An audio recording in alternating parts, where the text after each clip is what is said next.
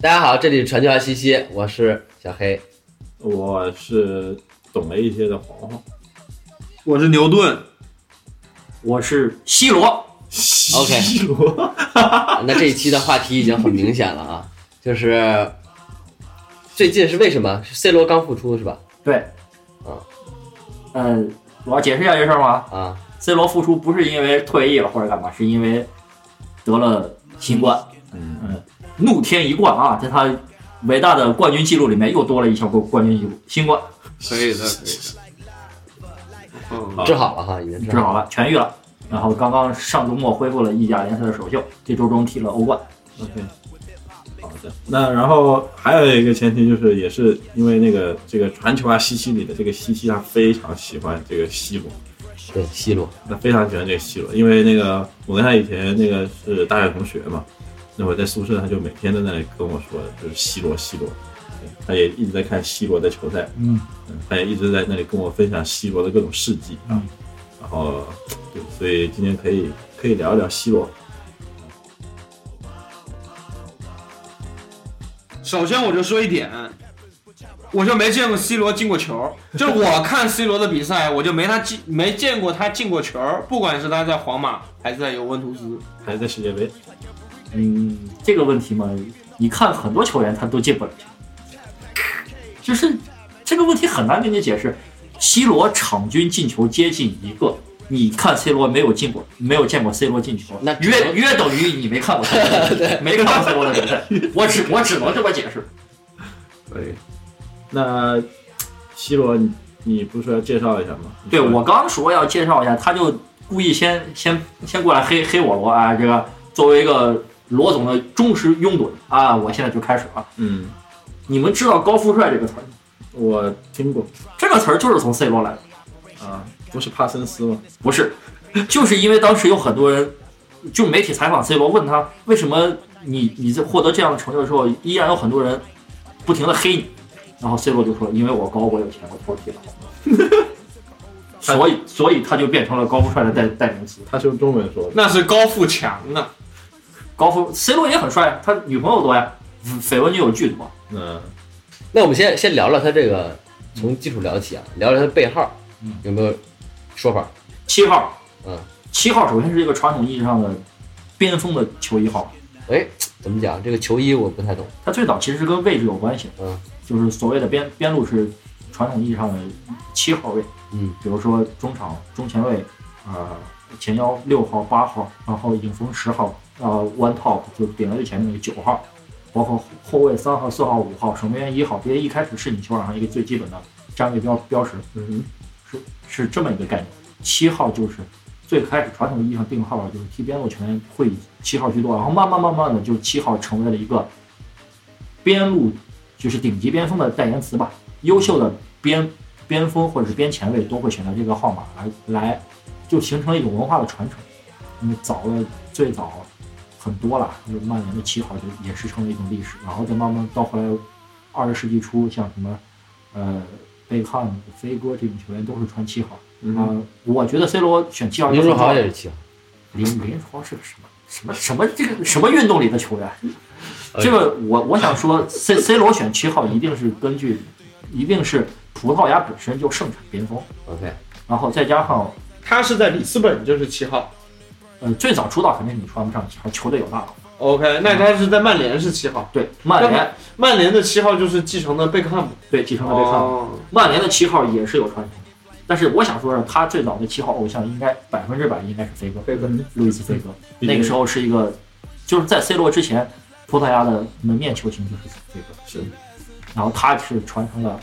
飞哥的衣钵，继承了葡萄牙足球优秀而光荣的优秀边锋体。那我就系有统那我就有个很大的疑问了嗯，那他为什么不叫 C 飞哥呢？要叫 C 罗纳尔多呢？因为那你得问问他爸，他爸爸为什么不不姓飞哥，而而姓罗纳尔多？反正我就别的我就真的不记得，我就记得，因为一开始就是罗纳尔多嘛，嗯后来有个小罗，嗯后来有个小小罗，小小嗯小小罗，罗，还有个小小罗，后来就是 C 罗，小小罗就是他娘的 C 罗。好像就是 C 罗啊，还有一个那个罗德里格斯是吧？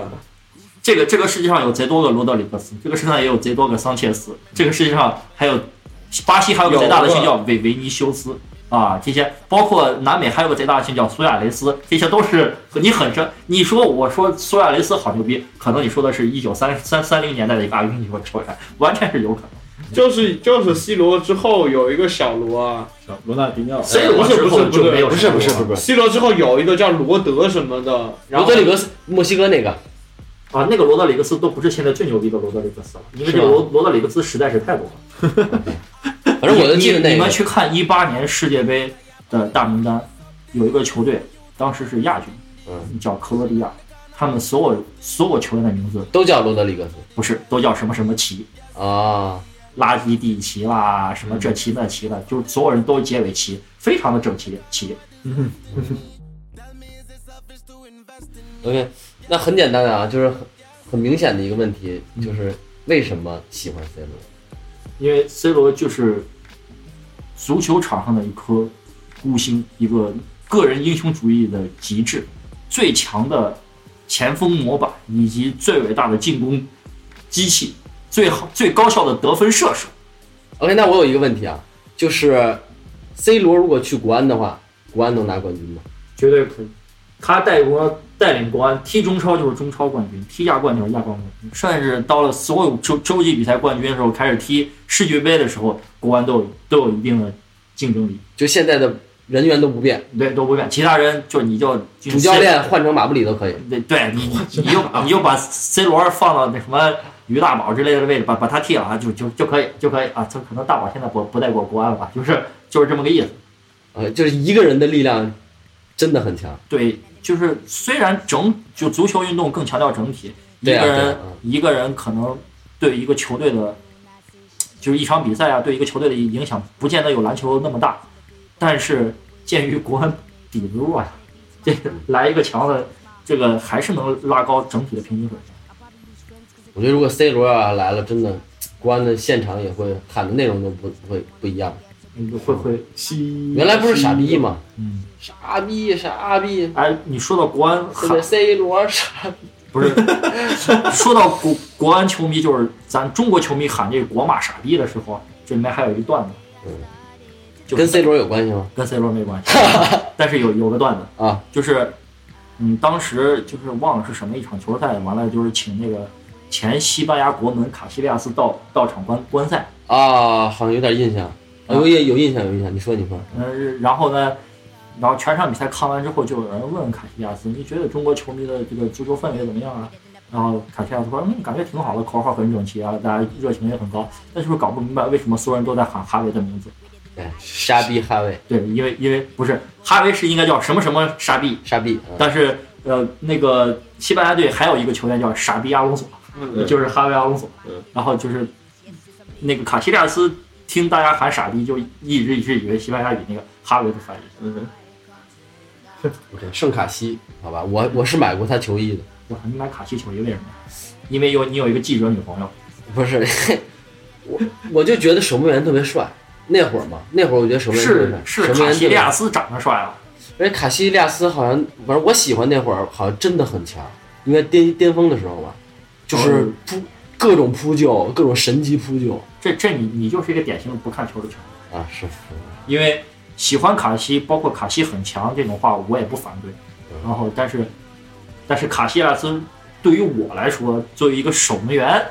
经历踢过守门员位置的人，我觉得卡西利亚斯有一个守门员位置上最不应该有的一个东西，就是巅峰卡西其实也不是特别的稳。嗯，他的他的点在于，你看很多集锦，他有精彩的扑救，有有有特别极限的操作，但实际上对于一个守门员，尤其包括后后卫的防守球员来说，最伟大的品质就是稳定。这就是为什么我最喜欢守门员是切赫。你最喜欢的守门员不是布冯吗但布冯也很稳定，但是我最喜欢的是切赫。 ？OK，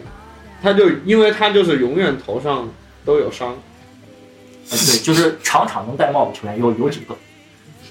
为什么不是卡哎恩？那我觉得是张稀哲，张稀哲就对蓝宝狼堡四比零，张稀哲大戴帽。对，然后配了一张张稀哲带个包钱包坐在观观众席的照片儿，真的这个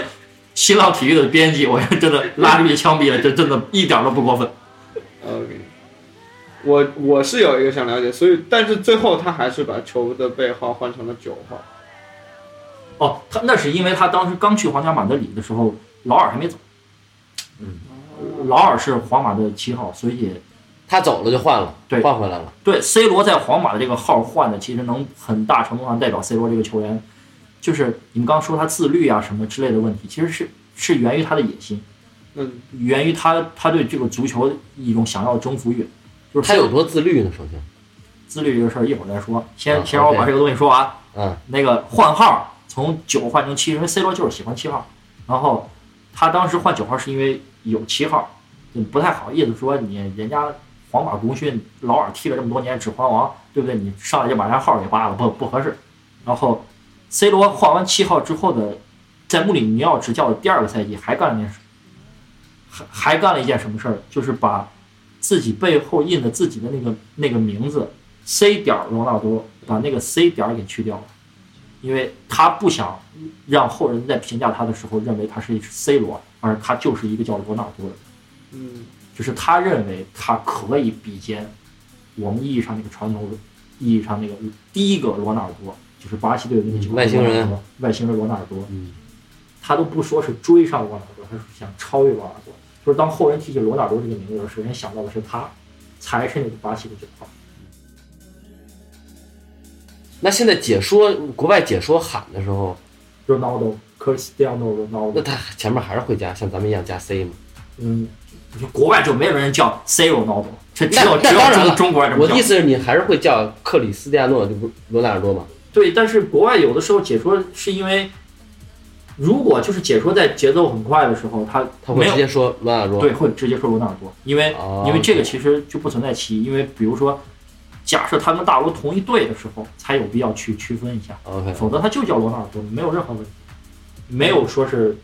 他解说叫他罗纳尔多，就正就就代表解说的观点是他已经超越了巴西那个大罗。明白明白。就比如说都叫周琦，我凭什么要让让你你的名字凭什么是周琦，我的名字不能是周琦？可可以这么解释，解说嘛，就是一个把把比赛的画画面通过嘴传播出去的一个工工具人，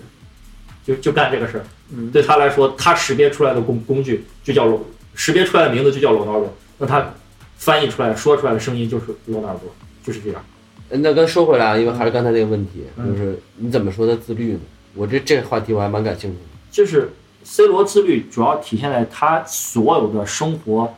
呃工呃就是工作以外的生活状态，全部是围绕着足球的，就是包他括换女朋友嗯包括换女朋友。也是围绕足球的。对我可以说，这种某种程度上就是围绕足球了。那哇那呃，别的都不聊，我就想知道，嗯我就想知道换女人，嗯怎么能围绕足球换女人？就是因为你告诉告诉我，就就是因为对他来说，他需要保持生活的快感，所以才能将自己生活中最高的情绪，呃，投入在足球比赛当中。其实讲道理啊，就对于运动员，他们这方面的欲望一一直比较强盛，大家都就是成为一个潜潜规则似的，大家都默认这这一点。只不过 C 罗很高调，他换了他就换了，而且 C 罗至今有孩子是生母是谁，这解释不清这事儿，会给人感觉是比较花。这这这种感觉。但实际上，在我的印象中，有孩子生母不知道是谁，对啊，就是 C 罗现在就最出名的儿子米米尼罗，我刚说了，这孩子的生母是谁不知道，谁生出来的生他的能不知道啊嗯这？个新鲜，一就般都是世人不知道，C 罗和他妈他娃肯定是知道，啊啊啊！但是这个事情就被捂住了。就是 C 罗甚至在公开采访中说过，在我有生之年不会让人知让世人知道这个答案。嗯那他就是也可以说是为了保护孩子嘛，这个东西就有可能是，对吧？就就是也不是保护孩子，就是这个女人的身份是没有办法被公开的，对具体是什么原因为什么？对，那不一定嗯，，就对不吧一？定。那也不能说直接导出人家私生活混乱对，就是就是说白了，但是肯定是没有结过婚的。啊。是然后那种这种观念就跟咱们传统意义上理解那个不太一样，家庭观观念不太一样。但并不是说 C 罗就坏啊或者怎么着，就是他换女朋友这事儿吧，其实我觉得球员嘛，嗯一场比赛 C 可能 C 罗身体太好，他一场比赛九十分钟踢完，其他人都累得坑西瘪肚子，他还还有劲儿，他的精力还还没有散完，所以他还得需要找事情做，就是一种这么个感觉。那他还真得谈女朋友。啊，对。他最贵的车什么车？布加迪威龙啊，好吗？这这这有有我的安踏好吗？不是有我的捷安特好吗？有我的 有我的捷安特好吗？多新鲜！当然是没有你的捷安特好了。你你那大敞篷，我敞篷捷安特那是布加迪威龙能比吗？而且 C 罗屌的是他那车给撞了，撞完不要了，啊这么牛逼吗？不要了，坏了， 坏了就不要了。超速驾驶那当然车撞的有点稀 那稀碎。那你不要就这跟么那谁似的吗？那个谁呀？演员，哎，算了，想不起来了。那反正这种这种人就是那你要这么说，我觉得 C 罗没有那么自律啊。 怎怎么不自律了？开车撞了交通事故这很正常啊。那电线杆长长的位置不对，你知不知道？你你这个，你这个就是在，你那电线杆修的就非常的不好，你离路牙子那么近是怎怎怎么回事？你这个是无脑在维护 C 罗。那你说一个，就是他真正就是能让别人觉得他真的真的好比说有非常自律，就特别热爱特别热爱足球的点。就首先第一点，饮食真的对于球员来说，饮食真的太关键了。嗯，我就这么跟你说，作为一个职业球员，你像 C 罗这个年年龄，踢了也将近小二十年球了，嗯不喝酒，不喝饮料，不抽烟，嗯，在座的谁做得到？真的，而且哦像 C 罗这种级别球员，我我的理解就不是我的理解，我猜测啊，他们应该也不吃牛肉吧？呃，因为从运动健康学角度来说，医生是不建议运动员吃太多的红肉，不利于你肌肉的活性。所以运动员最好的食材就是鸡肉、鱼肉、虾肉之类的东西。然后，因为我之前看到报道，就是很多这些球员的专业的营养团队会建议球员在一定的年年龄之后，比如说三十岁、三三十一二岁以后开始，只吃白肉，不吃红肉。那 C 罗对于饮食的控制是极度变态的。再一个，你你们可以现在随便去找一张 C 罗最近的训练照片儿，你可以看一下，很少伤菜。很少见一个球员三十五岁保持这样的身体。传统意义上，足球运动员三十五岁一定是在走下坡路。然后，据啊、一个不能提名字的中国足球人说过，C 罗当时他他当时说那时间点早了，他说 C 罗最多三年啊，最多三年啊，说这话第三年，最都多活三年，最多火三年了，最多火三年了啊！就这个三年了之后，就只要 C 罗现在一牛逼，就把这个人这句“最多三年了”提出来，就是一个狗。C 罗名字后面带一个 hashtag，最多三年。嗯，对，然后现在真的是三年之后又三年，都快十年了，老大。呃，而且我觉得 C 罗这个状态，他现在这个身体条件各方面，包括包括他踢法的改变，我这个是 C 罗很牛逼的一个地方。嗯，就是 C 罗年轻时候出道不是一个现在的这种定位，他现在的定位叫，就是就是他现在在足球场上踢的位置叫射门员，箭头球员，啊不是叫射门员，他他就是为了，因为他年轻的时候是一个边路的快马啊，然后他觉得那样的踢法不利于延长自己的这个长，他就开始大量的锻炼，去进健身房，很规律的去练自己，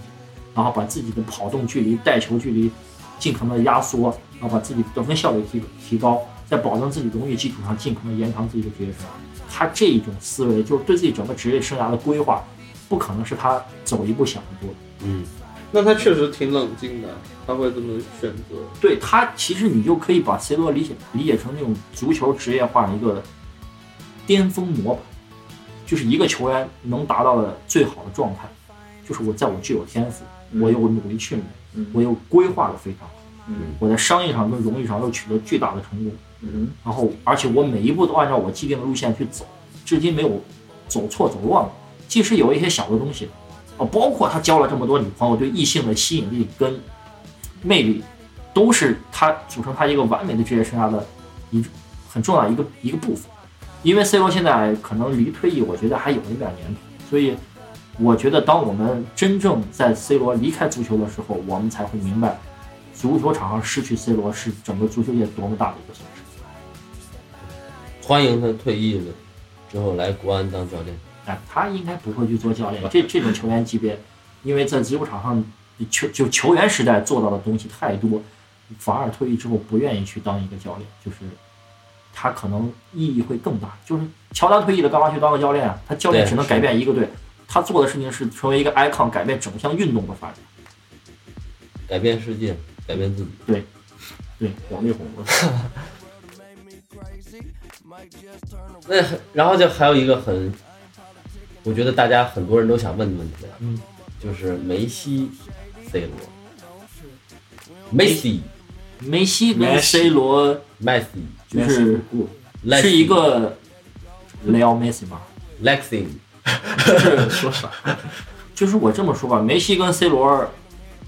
呃，确实是绝代双骄啊。就是这两个球员的比对，就是横跨了十年。嗯，这十年只要提到足球，你最能提到的两，最先想到的两个名字就是他俩。他俩之间的竞争也异常激烈，两个人互相彼此成就了对方。嗯，因为有梅西存在，所以 C 罗比他原想的更努力，所以他达到了更高的程度。因为有 C 罗存在，梅西也做了同样的事情，梅西也也成为了比他更好的梅西。嗯，但是在我这里，我的观感下，C 罗绝对略压梅西一头。嗯 OK， Why？就是我觉得，就是你要说说这话，那就是首先，我觉得最重要的一个问题就在于，我至今觉得梅西没有摆脱一个他是体系球员这个问题。啊那被规划，不是被规划，就是就是你梅西永远解释不了为什么我在巴萨取得了如此成就，他在我的竞技水平、我的能力、我的数据在阿根廷队体现不出来，嗯哼，他为什么没有带领阿根廷队获得了应该更好考的虑。更好的成绩？嗯，这个当时我这事儿我真得说一下啊，那当时那美洲杯就为了能让阿根廷拿个冠军，都他妈快一年一届了巴不得一个月一届。就那那段时间是美洲杯先踢完，完了之后又来个什么美洲杯百年杯，就是因为就是隔了一年，按理来说不是得隔四年嘛，然后按理来说隔了一年还是两年的时候，到了这个美洲杯这个举办的第一百年，然后又搞了一个百年欧洲杯，然后之后又搞了一个一个美洲杯，然后再一加百上零一年，一百零一周年，就不知道什么什么原因吧，然后再加上之前那美年洲那杯年世2010，再加上那那年世界杯，梅梅西梅西连拿了三个嘛四个亚军，三个好像是呃嗯，大型杯赛事的亚军，拿到梅西都崩溃了，退出国家队。就是这个东西，其实有的时候球员到最后比到最后，你就哎呀，球技也差不多，啊然后是不是点儿背呢？数据也差不多。是不是应该是位置上的风格变化？他俩位置其实也，其实讲大差不差，大差不差，说都是大前差场不差，都是前锋得分球员。都是射门员吗？梅西也不说射歪，但是他俩就是能拿来比，就是因为进球都很多啊。你们从来没有说把梅西跟什么呃布冯去比一下，因为这位置就差得很很很远。然后梅西那段时间就是他就一直摆脱不了这个问题，再加上梅西其实比 C 罗还小一点，对小两年，小应该是如果我数据没记错是整整一千天。嗯，然后又一个比较巧的事情就是，C 罗的大儿子跟梅西的梅西的儿子年龄也整整差一千岁。前代比完，后代再比啊。嗯，但是名我人佐助，但是我觉得根据我一贯的理论，就是球星之后一般都没有什么高高度可言，而且巨星，巨尤星其是是吧巨星，啊、再加上 C 罗跟梅西这个高度，确实很多人很难想追上他们。他俩牛逼，就是这么长时间能占据竞技足球竞技中最高水准，一个很重要的原因就是他俩是绝对的是顶级天赋，而且加上顶级努力。嗯哼，足球足球场上有一句话叫做“从来不缺十九岁的梅罗”，嗯，但是到三十一二岁往上的梅罗就只有他们了。嗯为什么嗯足球场上有天赋的球员太多？这个是世界上所有的好球员，毁于天赋的球员，太多了。以英格兰这个国家为代表啊，嗯， 英格兰这个国家就没有哪个球员是因为有天赋最后成成大事。你看英格兰最终成功的球员，兰帕德、杰拉德、贝克汉姆之类的，鲁尼鲁尼算是一个例外，但是鲁鲁尼也很努力。所有英格兰能成功的球员，全部都是那种看似资质平庸，但是就是他妈比人努力，嗯，就是就是比别人自律，比别人刻苦才成功。你像那种英格兰有天赋的球员，哇，不要太多。那往远了说，从不是英格兰，就只是说整个英国啊，嗯，你往远了说有乔治贝斯特，可能真的很多人都不知道乔治乔治贝斯特是谁。是乔治贝斯特应该是曼联七号传奇的开端。嗯，他是一个什么样的球员？当时英格兰球员评价，呃，英英格兰球迷评价球员的时候是这么说的：呃，贝利 good，马拉多纳 better，乔治 best。嗯，然后这个球员就是好像是苏格兰人，然后他毁在哪儿？毁在女人跟酗酒。嗯，然后英格兰就像亚乔美尔跟小小罗也是这样吗？对小罗、大罗都有这个问题。巴西球员普遍的问题就是巅峰期太短，嗯，就是他高光的时候真的牛逼。嗯大罗九六年我就跟国家环境是不是也有一定关系，有一定关系，就是对吧？就就是包括未来以后，我觉得不太有可能出现这种球员的点在哪，就是以前足球路数是很多的，这嗯个球员可能是在沙滩上踢出来，这个球员可能是在垃圾堆里踢出来，他没有受过一个专业的体系的 OK 青训系统，啊，然后他成功了，然后他一路走过来，他带着他的风格，他带着他的足球理解，有最典型的例子就是小罗被号称就是罗纳尔迪尼奥，嗯，就是被号称足球场上精英，小罗踢球从来没有一给人一种感觉就是这是一项竞技体育。嗯，玩儿呢，我只是为了我所认同的足球理念在踢球。嗯，然后他踢球永远都是那种球场上最快乐的经历，对，玩儿呢，所有人也不会到最后看小罗球人不会拿成绩来对他进行硬性要求，说你进了多少个球，你拿了几个冠军，当然他也有这些东西他都有。然后现在的年轻一世代的球员，比如就是我们现在所谓意义定义的千禧年，就是两千年前后的这些球员，很多球员在很小的时候具有天赋的时候就被青训系统挖掘跟培养，导致很多球员最后出来的结果，它更像一个工业流水线的产 物。嗯然后这种青训培养，一方面是可以提高球员的竞技状态，包括甚至他的职业寿命，甚至他对足球的一种态度，但是也画死了足球的多多样性。然后唯独有两个例外，就是 C 罗跟梅西在具有具有极高的天赋下被被那个青训俱乐部很好的培养跟保护了起来。嗯他俩的成就是源于极端的天赋跟极端的后天训练所结合。我不觉得这个事情啊，就是目前在可可见的这种足球领域范围内，没有人还有这样他俩这样的机遇了。最后，也许会有球员还会成为下一个时代的梅罗之后的顶级球员，然后也有也有球员可能甚至会在数据上超越他俩，这些都是有可能。但是从这个历史环境上来说，他俩的这个东西就是独一无二的。然后在这里我还要强调一下，就是即使把他俩放在一个 level 上说，我还是觉得 C 罗要略高梅西一点，因为 C 罗真的很全面， ，C 罗有纹身吗？好像没有对我看着反正也挺干净的。所以我不是是觉好像应得，该就是没有。梅西有，梅西我知道，不是后也来没嗯没纹了纹，后来纹的嘛，后来纹，之前也没有，后来纹了，后来是因为我觉得因为阿根廷输的嘛，我觉得气馁了，气就馁了。是也不是吧，梅西换个想皮改肤，变换你个自皮己肤可的能手感好一点。换了个皮肤，冠军皮肤啊，冠军皮肤，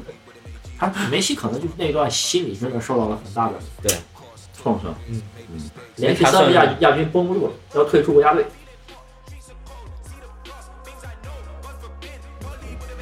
我想听一听那个 C 罗从皇马走去尤文的故事。呃，这个就是一个，其实我觉得某种程度上是一个好好现象，就是拿这个足球跟篮球比的话，就是足球起码我永远听到的一句话是没有哪个球员可以大于俱乐部，至少现在还是符合这个规律。嗯，呃，是 C 罗到了一个状态，他他他想要更高的薪水，或者说想要想要皇马俱乐部对他更高的认认可，但是皇马主席不觉得你有这样的价值，那我就把你卖了。然后我觉得也无所谓，大家只需要记住，呃，C 罗在皇马的好，C 罗为皇马带来了那么多荣誉，C 罗在皇马的效率，在皇马的数据，成为一段美好的故事就就好了。就现可以在了现在尤文图斯成绩怎么样？一般很一般。一般，但是尤文图斯那嘛你刚才跟我说能带国安赢冠军呢？那是带国安的，国国安多菜啊！放在这儿比，不是尤文一般，主要是因为尤文没有在我们传统意义上理解有更大的突破，但是也并不代表说这个事儿就没了，因为有很多客观的原因。但是尤文在意甲八连冠了啊，就在意大利国内，尤文没有对手，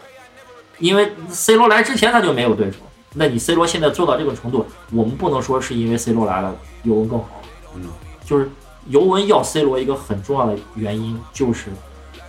他想在欧冠上突破，欧冠但是截止到目前为止，截止到这个赛季为止还没有做到。然后之前那两个赛季，哇，西是什么呀？有有有我在欧冠上在表现，我觉得主教练杯最大的火。你找了一个，你们听过萨里这个名字吗？没有，没有，这个我只知道萨里机长，萨萨里这个这个教练，我怎么说呢？其实他好像主要职业不是主教练，他他的职业是一个意大利的银行经纪人，就是他是一个半路出家的教练。他以前的职业是在银银银行做金融管理的。这哥们儿，我觉得在教练界有一项东西最牛逼，就是一场比赛要抽掉两包烟。我球场上可以抽烟的，当然，在很多球场上是不能了，但是他的烟瘾已经到达这个程度。他由于他在去尤文之前，在切尔西待了一个赛季，因为他烟瘾好大，他怎么怎么去解决他自己的烟瘾呢？就是把烟掰了放在嘴里嚼，嗯啊他的烟瘾就大 就把大烟大到呛这了这个地步，然后然后再加上他不是正规的，就是这个身份问题啊，这个讲究你讲究你个出身问题，萨里的出身有点太不正，就是他他几十岁之前都是一个跟足球毫无关系。毫无关系的银行银行工作者、金融工作者。嗯然后，当然他在某些球队确实获得了成功，在那不勒斯，在切尔在切尔西还拿了个足总杯冠军呢，呃，确实也也不错啊。但是他确实配不上尤文图斯这这支豪门球队，尤文现在还有谁？好多啊，那个呃基耶里尼，然后莫拉塔啊，迪巴拉，呃，皮亚奇尼这些好多球员都在尤文。尤文其实阵容当然是比不了皇马，但是也不差，这不差到什么地步呢？就是不差到他躺着也能拿意大利甲级联赛的冠军。 OK，因为我觉得咱们这一期暂定的一个话题是关于 C 罗的一切，嗯，对吧？现在其实球场上咱们聊的差不多了，刚才也简单的聊了一些，是吧？就是私生活方面，对，对吧？还有什么其他的角度？有什么 C 罗的趣闻可以跟我们分享？呃，对吧？他那他那内裤你买了吗？没买过太贵了。啊那为啥为啥他新冠得的时间那么久呢？哦，对，C 罗这个新新冠啊，这其实是一个最近我就是怎么说是他足球之外最最最大的一个话题点，嗯，就是他新冠的恢复周期比我想象传统意义上的要长。嗯然后他，而且他就是因为这个意大利卫生部门对他这个新新冠的检测时候，他们是那种检测你那种体内新冠病毒的这个指标含量嘛。嗯。然后就是就是 C 罗去自始至终是没有没有症状的，然后他的身体没有任何的异样，然后这个病毒的含量可能是高一点，然后但是就这个程度，我的理解是可能比正常人要高，但是对于 C 罗这种身体比较好，所以他觉得影响不大。然后他就想跟意大利的卫生部门就说是，就我这个状态是 OK 的，然后我是不是可以，呃，你还把我定义成阳性，是不是就是不利于我的为球队的训练备战呀、啊什么的？他就说他这种出于足球很职业的态度，因为其实外国人西方很多国家一贯是对这个事情不是很重视的，对于新新冠这个事儿不是很重视。然后，但是意大利卫生部门其实还挺较真儿的，就说那你那你不行就是不行，而且你当时你染上新冠是因为你自己坐私人飞机回葡萄牙的时候导致的，然后所以你该隔离就是隔离。我我对你做 daily 的这种检测，你只要不达到我们国家的这种新冠标准，那你就是不能出来。然后 C 罗还发过社交媒体去抨击这个意大利的卫生部门，然后还被意大利的卫生部门给回喷了。讽刺了一下。讽刺了一下，对。不过现在好像他指标数据都都正常了，确实，C 罗这个恢复期稍微有一点点长，是因为大部分球员可能一周到一一周多就搞定了，更更屌的还有像伊布这种球员，伊布拉希莫维奇三十九嘛，三天搞定。 伊布的身体是真的屌，然后所以就是我觉得这就是一个 C 罗的问题。不过还好吧，就像我开头刚说的，喜提一冠，对不对啊？新冠也是冠，C 罗的冠军奖杯不嫌多。他和梅西现在谁的谁拿的钱多啊？没呃，你单说球队的年薪吧，年薪啊？年薪嗯梅西多，整体收入 C 罗比梅西多多了。你说应该还算上那个商业的对，C 广告罗啊的商业价值比梅西强太多了。这怎么讲呢？因为他长得帅。帅，外形好，就是有些球员，就是首先你自己有这种意愿，是很重要的。嗯，就是我运营，对你你的运，包括就是你的团队运营，包括你自己品牌认为你有商业价值，就是讲道理，很多品牌它没有办法去请梅西做代言的一个很重要的原因是宣传效果不好，身材不好，啊性格的问题。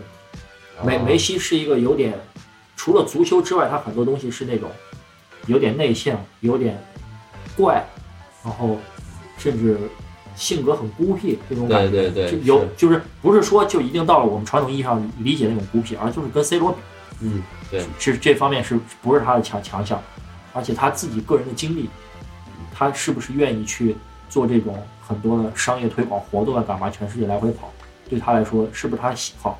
所以这方面他是不如不如 C 罗有商业价值的。嗯，他婚姻生活怎么样？好像还是可以的。还可以，很幸福。嗯，很幸福。哎，其实梅西幸不幸福完全不重要，他有钱他就能幸福 C 罗，啊。C 罗啊，C 罗还没结婚呢，这不是桂姐吗？没结啊，没跟桂姐结婚啊，这这才要结还没结呢。还啊没结。这不过这女的已经很成功了，是因为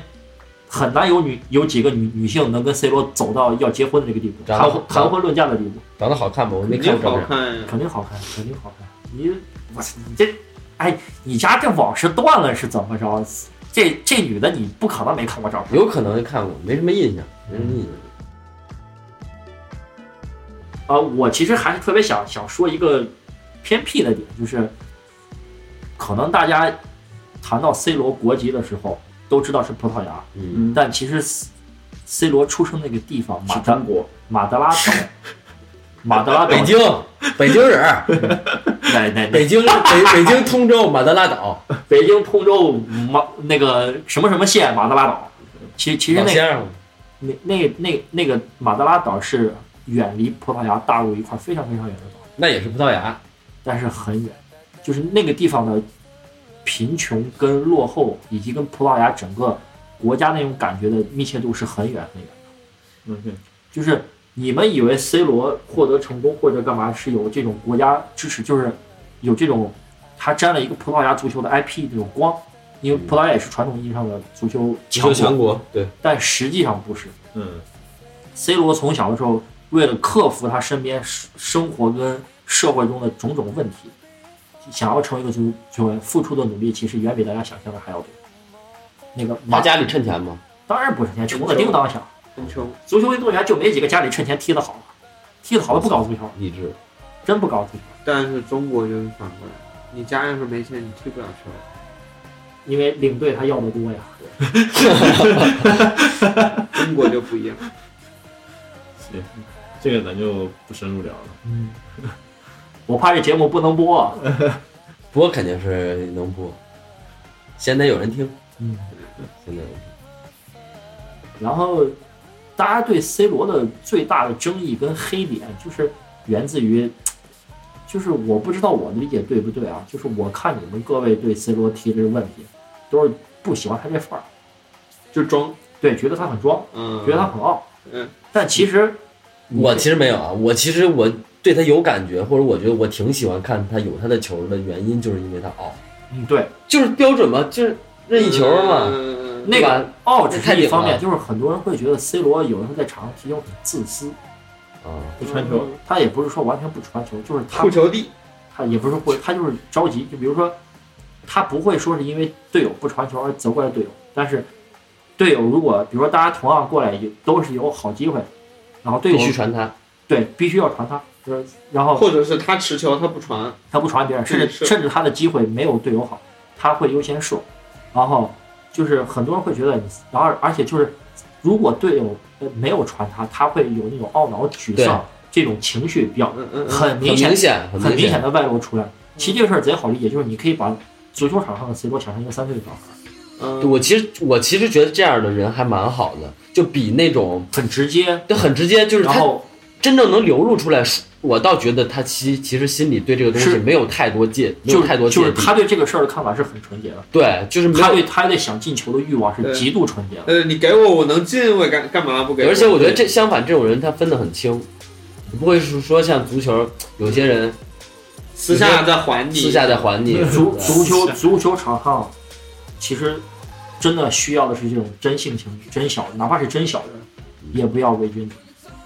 中国足球搞不好就是用伪君子还蛮多的。又开始了，又上架说说说说说说说说说说说说，不能说再说说哎说，这个真的是